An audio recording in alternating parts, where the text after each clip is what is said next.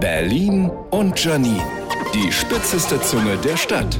Seit einiger Zeit hängt sie ja schon in den Läden, die Herbstmode. Okay, wenn ich das richtig interpretiere, sollen wir Frauen im Herbst als graue Wollbettvorleger rumlaufen. Oder uns permanent auf Kindergeburtstagen rumtreiben, um da am Sackhüpfen teilzunehmen. Denn alles sieht aus wie ein Sack, auch bekannt als Poncho. Immer wenn ich Menschen mit einem Poncho rumlaufen sehe, denke ich erstmal, dass die einfach mitten beim Haare schneiden weggelaufen sind. Dazu sackige Strickjacken. Ist Herbstmode eigentlich schon als offizielles Verhütungsmittel anerkannt?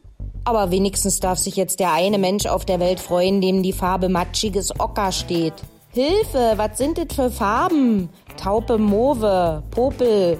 Sorry, aber wenn ich deprimiert sein möchte, gucke ich einfach Nachrichten. Es muss ein geheimes Gesetz geben, das es der Modeindustrie verbietet, im Herbst farbenfrohes und figurnahes zu verkaufen. Na gut, ich werde jetzt das Hässliche mit dem Praktischen verbinden und einen Pullover aus kratziger Naturwolle kaufen. Da ist wenigstens das Peeling gleich dabei.